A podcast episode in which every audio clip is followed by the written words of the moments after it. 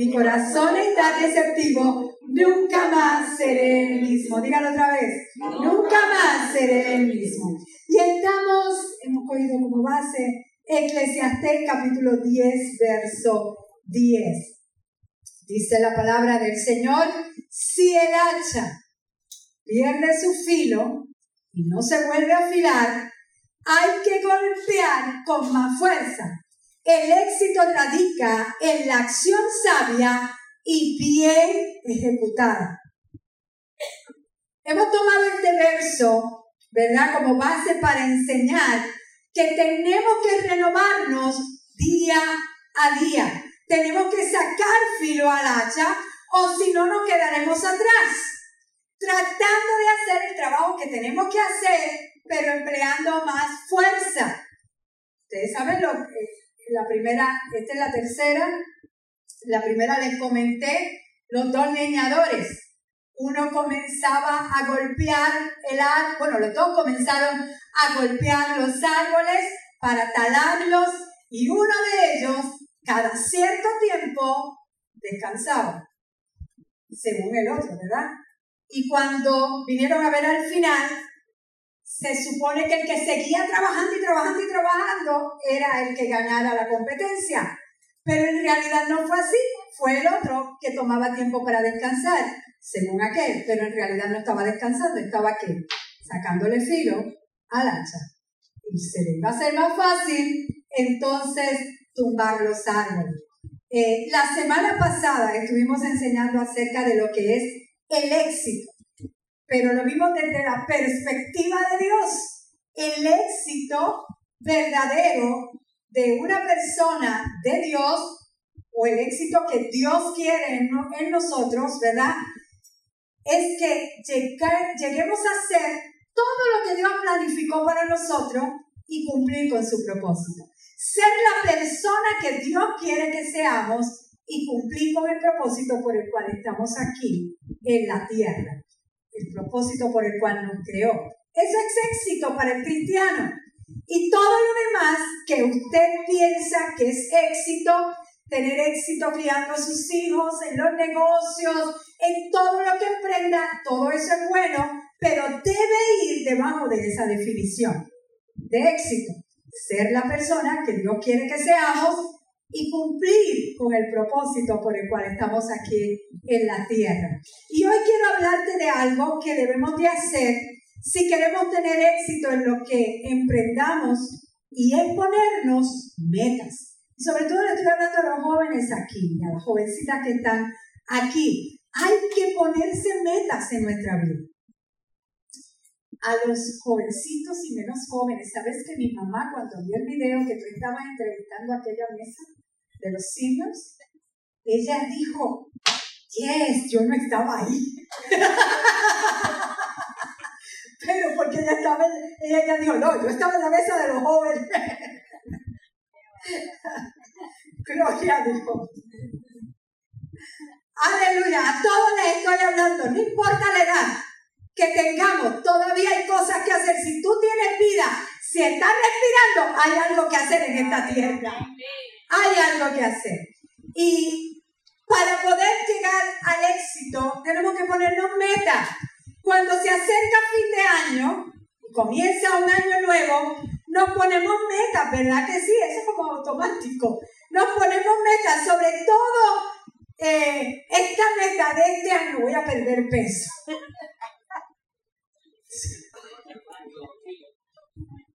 Voy a hacer más ejercicio. ¿Sí no? Voy a leer más. Me voy de viaje. Esa meta mía siempre está. Las metas son necesarias, sean cual sea, para poder llegar al objetivo. Nos dan dirección las metas. Y lo vimos el día de ayer, en la fiesta del empaque.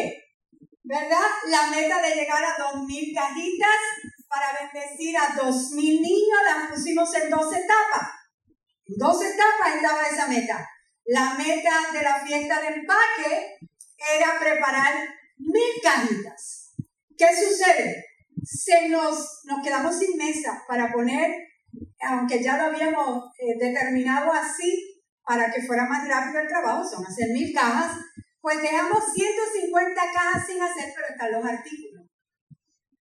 Así que súmale a eso. Eh, y todo lo que usted ve que está en cajas grandes, que son de plenitud del reino, esto, más, ¿verdad? Que todavía no están hechas, pero que ya están los artículos, en total son 1077 cajitas. ¡Gloria a Dios! Y ahí ayer yo vi que me seguían trayendo cosas. Así que ahora, nuestra segunda etapa, todas las cajitas que estamos trabajando, es para llegar a mí. Pero créame que ya en mi oficina, es el almacén con piso lindo, en mi oficina hay más de 150 cajas. Y por favor, si tienes cajas de zapatos, tráelas. Aprovecho para decirle ahora, porque se forran, porque a lo mejor no nos va a dar, ¿verdad? Las que tenemos. Ahora, nos pusimos la meta, lo trabajamos y gracias, mil gracias eh, a Mirna, a Eva, a Denise, a Wanda que estuvieron aquí preparando todo eso para que ustedes pues se les fuera más fácil hacerlo. Eso, eh, todos los letreros, lo hizo Fred. los letreros, que fue la idea de Mirna, cómo colocó las cosas. Eso nos ayudó un montón en la producción de cajitas. De verdad, nos pusimos la meta, lo trabajamos y llegamos y como Dios te da mucho más abundantemente de lo que pedimos, entendemos o no imaginamos, gloria a Dios, sobrepasamos esa primera meta. No va la guardia, hay que trabajar para las otras mil, porque Dios nos va a sorprender. Ese, ese mi lema, Dios nos va a sorprender. ¿Cuánto dicen amén? Las metas nos dan dirección. Afile el hacha, desea el éxito. Una de las claves es establecer metas. Ya estamos casi culminando este año, faltan apenas dos meses y ya se fue el año. Pero yo te digo que comiences a establecer metas desde ahora, no esperes a final de año para hacerlo. Uno de los personajes bíblicos que vemos bien enfocado en sus metas lo es el apóstol Pablo. Mira lo que dijo. Pablo tenía una meta. Vamos a ver cuál era. Filipenses capítulo 3. Verso 7 en adelante dice, sin embargo, todo aquello que para mí era ganancia, ahora lo considero pérdida por causa de Cristo. Es más, todo lo considero pérdida por razón del incomparable valor de conocer a Cristo Jesús. ¿Será su meta? Mi Señor. Por Él lo he perdido todo y lo tengo por estiércol a fin de ganar a Cristo y encontrarme unido a Él. No quiero mi propia justicia que procede de la ley, sino la que se obtiene mediante la fe en Cristo, la justicia que procede de Dios basada en la fe. Lo he perdido todo a fin de conocer a Cristo y experimentar el poder que se manifestó en su resurrección participar en sus sufrimientos y llegar a ser semejante a Él en su muerte. Así espero alcanzar la resurrección de entre los muertos. No es que ya lo haya conseguido todo o que ya sea perfecto, sin embargo, sigo hacia dónde? Adelante, esperando alcanzar aquello para lo cual Cristo me alcanzó a mí. Hermanos, no pienso que yo mismo lo haya logrado ya. Más bien, una cosa hago. Olvidando lo que queda atrás y esforzándome por alcanzar lo que está delante. Sigo avanzando hacia la meta para ganar el premio que Dios ofrece mediante su llamamiento celestial en Cristo Jesús. Él decía, sigo avanzando hacia la meta. Dilo, dilo. Sigo avanzando hacia la meta. Él era un hombre que estaba enfocado. El apóstol Pablo estaba bien enfocado una meta e iba tras esa meta. No perdía tiempo, no perdía energías en otras cosas que no fueran llegar a esa meta. Claro, por supuesto, debajo de esa meta estaba alcanzar prácticamente ese mundo que él conocía para Cristo. Ahora, antes de conocer a Cristo, Pablo también estaba enfocado. También estaba enfocado en algo. No en algo muy positivo, porque lo que estaba enfocado era destruir a los cristianos. Ese, era su enfoque, esa era su meta. Cada, cada seguidor de Cristo, ah, vamos a destruirlo. Hasta que se le aparece Cristo. Gloria a Dios. Cuando aparece Cristo, ya la meta propia desaparece. Conoce a Cristo y su enfoque cambia, su visión cambia, sus metas cambian. Y es que cuando conocemos a Cristo las cosas no se pueden quedar igual. Hay que cambiar, tienen que cambiar. No nos podemos quedar igual cuando hemos conocido a Cristo en nuestra vida. Tiene que haber cambios. Ahora, la meta que perseguía se le había dado Dios después de conocer a Cristo la meta se la había dado Dios.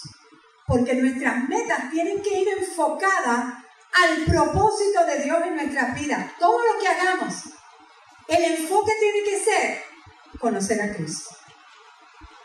Y todo lo demás tiene que ir ahí. La meta de Pablo la encontramos en el verso 8, en el verso 10, en el verso 11, y era conocer a Cristo y el poder de su resurrección conocer a Cristo tan íntimamente como fuera posible. El apóstol Pablo dijo, todo lo he dejado a un lado y lo considero basura.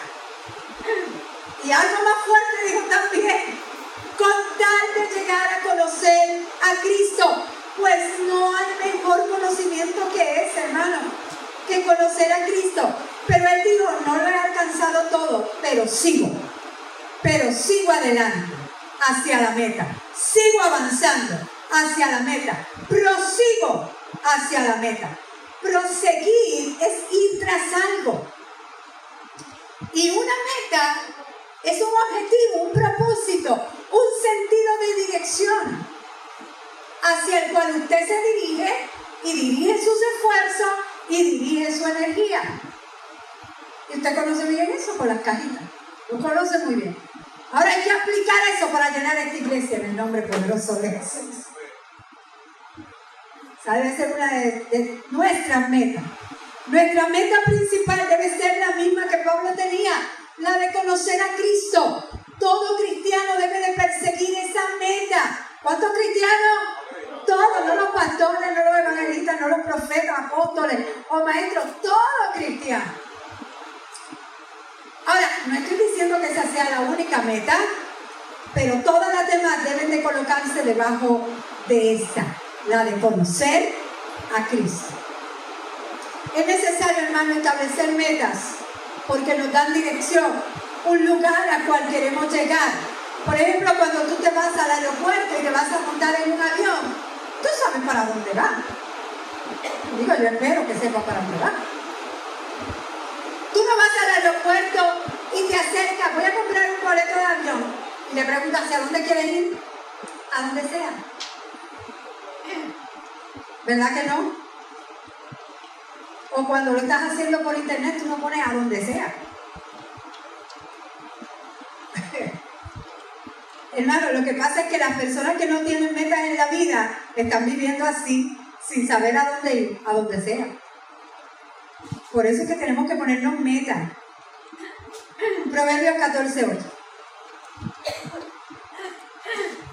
La sabiduría del prudente es discernir su camino. Otra versión dice, de este mismo verso, el sabio mira hacia adelante, sabe lo que quiere y sabe a dónde va. ¿Cuántos hay sabios aquí?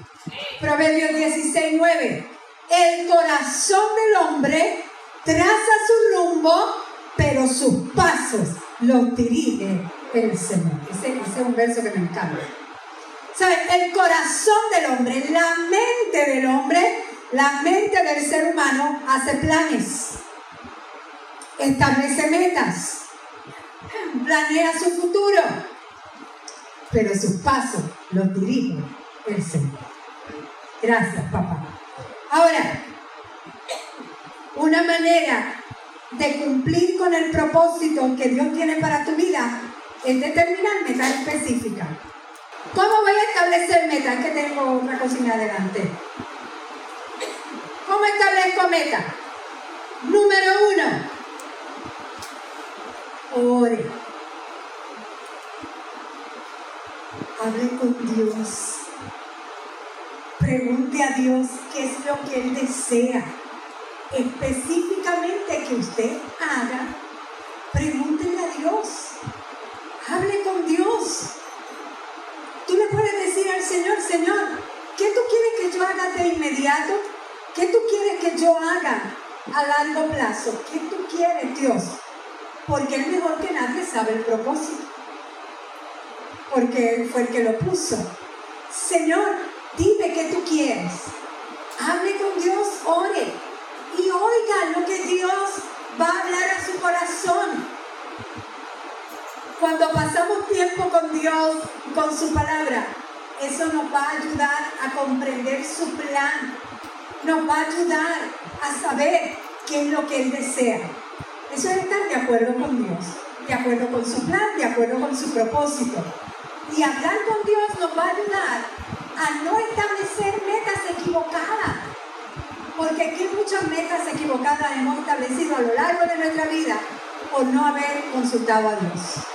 Vamos a consultar a Dios. Número dos. Escriba la meta. Jeremías 30. Mira lo que dice Jeremías 32. Aunque esto es en, un contexto, ¿verdad?, que le está hablando al pueblo, pero me gustó esta escritura. Así dice el Señor, el Dios de Israel. Escribe en un libro todas las palabras que te he dicho. ¿Sabe una cosa? Yo tengo todos los años, eso sí lo compro, un diario, una libreta que me sirve de diario Sí, agenda también, pero o puede ser una agenda que te dé espacio para escribir. Y yo escribo ahí cosas que Dios me habla durante el día, ¿verdad? Ese día, mientras oro, siempre la tengo en la oración y ahí escribo. Si, si siento algo en mi corazón, pues lo escribo. ¿O qué cosa me sucedió en ese momento? A mí me encantan las libretas. Yo debía haber sido maestra también. Me encantan las libretas. Yo no sé, yo veo libretas y me me gustan las libretas. Y tengo libretas para los viajes que hago. Tengo una libreta que es para los viajes familiares. Ya tengo una lista que tengo un mapa para India. Tengo una. Y ahí escribo. Agotada durante el día, ¿verdad? Pero algo que me ha impactado, algo que Dios me habló por el camino, algo que vi que me sirve para un mensaje. Ahí voy y lo copio. Pues al Señor le gusta que nosotros copiemos lo que Él nos dice. Porque nuestra mente se puede olvidar. Pero usted va, en momentos que usted necesita fortaleza, Dios le trae un mensaje o le trae una palabra, un verso. Ahí, cópielo. Porque quizás pueda pasar alguna otra ocasión en que usted necesite volver hacia atrás en sus páginas, no en el pasado, en las páginas, pero para leer lo que Dios le dijo. Y si Dios lo dijo ayer, lo dice hoy y lo dice mañana también. Escribe, escribe tus metas. Número tres, clasifica las metas. Vamos a clasificar las metas. Y esto usted lo sabe porque lo ha escuchado, pero vamos a, a clasificarlas a corto, mediano y largo plazo. Vamos a hacer eso. Vamos a clasificar metas. Metas a corto plazo. ¿Cuál puede ser? Son aquellas que tú vas a comenzar desde ya, ¿verdad? Para alcanzarlas en una semana y máximo un mes. Tú te vas a poner para alcanzar las metas lo máximo un mes. Un ejemplo, una meta a corto plazo. Tienes un examen allí en la universidad la semana que viene. Estoy profetizando. Entonces, ¿cuál es tu meta a corto plazo? Yo voy a pasar ese examen, tengo que estudiar. Es una meta a corto plazo. A los estudiantes aquí, son aquellas que tú vas a comenzar desde ya, a lo máximo un mes, corto plazo. Gloria a Dios, metas a mediano plazo. Estas te pueden tomar tres meses a un año, no más de un año, porque es que cuando tú tienes una meta y le pones el plazo, se va a hacer, vas a tener como más entusiasmo.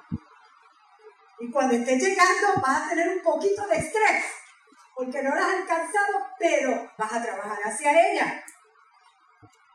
Mediano plazo aquí pueden ir las vacaciones, saldar una tarjeta de crédito, saldar algo que viene por ahí. Qué sé yo, metas a largo plazo. Son las metas que se pueden tomar más de un año.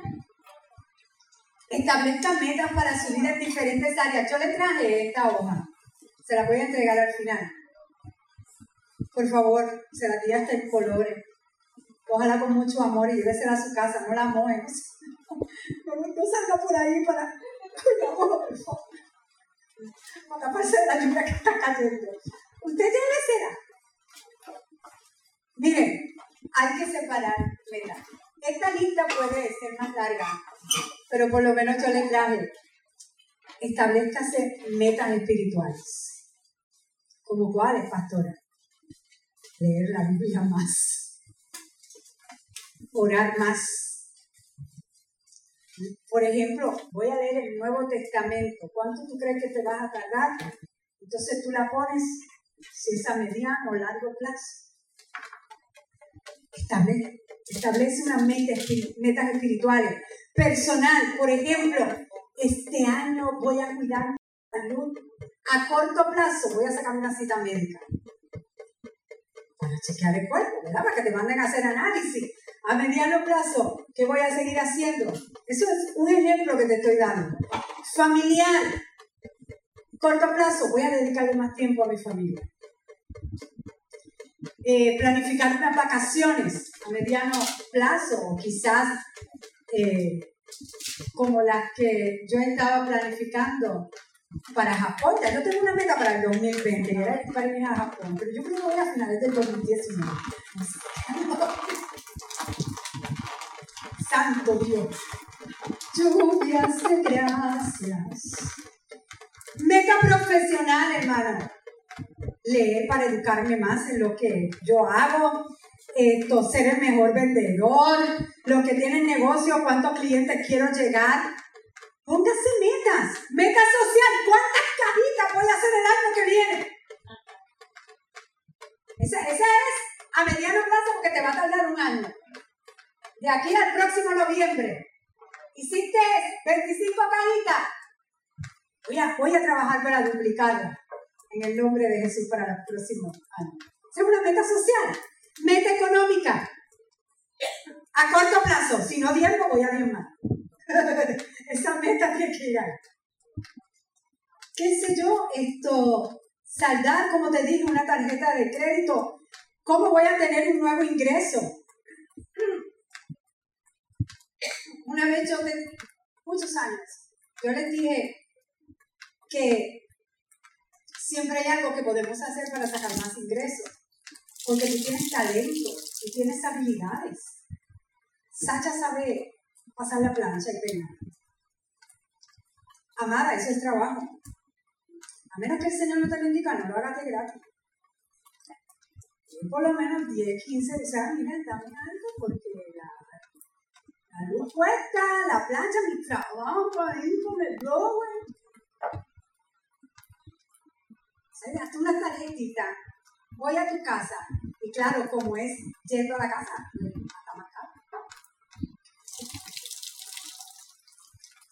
Aquí hay gente que sabe cocinar, que sabe hacer cosas, yo, no sé.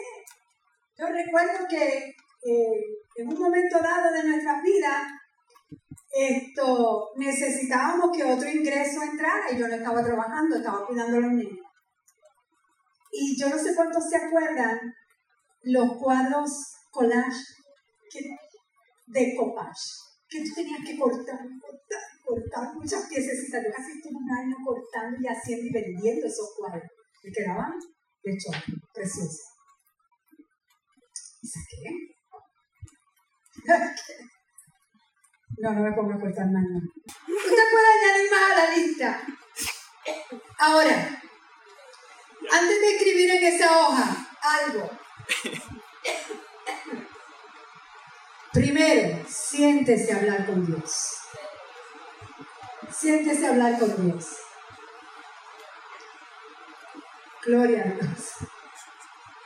Una meta la tiene que pensar, la tiene que desear, la tiene que imaginar y planear. Pues para todo eso mejor siéntese primero con Dios, para poder llegar a Él.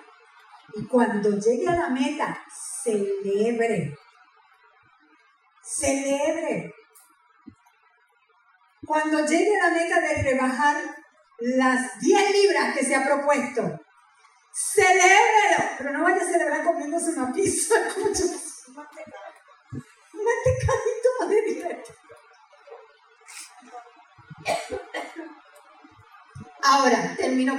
aunque no se puede ni con el aguacero. Hay una clase de meta, gracias papá, que debemos de establecer. Y es la meta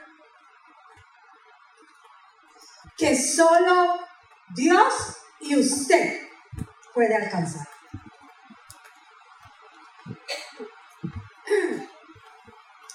Me explico.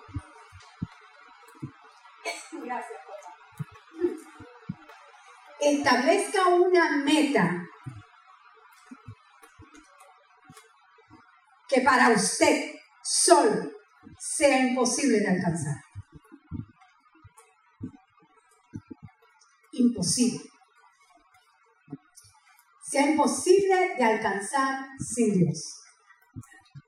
Porque deben decir, hay algo que a lo mejor le suena, uy, pero la verdad es que usted se puede poner muchas metas aquí. No hablando del espiritual, ¿verdad? Por lo que voy a decir. Y muchas de esas metas usted las puede alcanzar sin Dios. ¿Sí o no? Vamos a ver el mundo. El mundo se pone metas también. Y las puede alcanzar. Yo sé que todas, como van con el propósito, usted va a necesitar a Dios. Porque la primera es conocer a Cristo.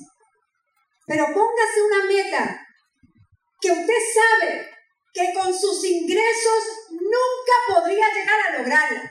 Que usted sabe que con sus fuerzas nunca podría alcanzarlas.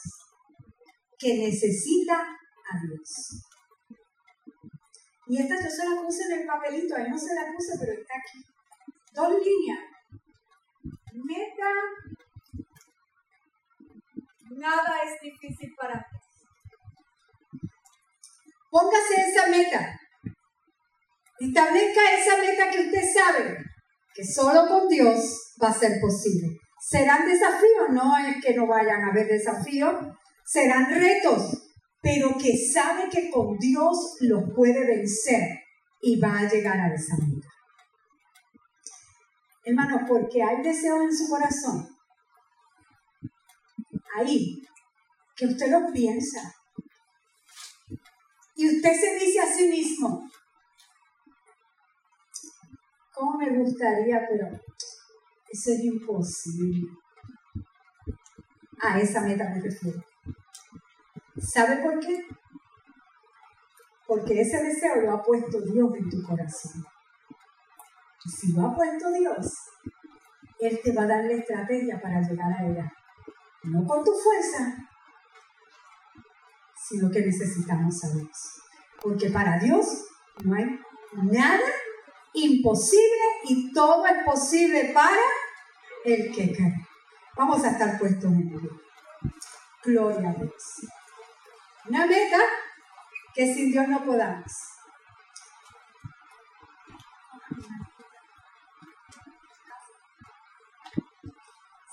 Yo quiero que se lleven los, jóvenes que me escucharon bien.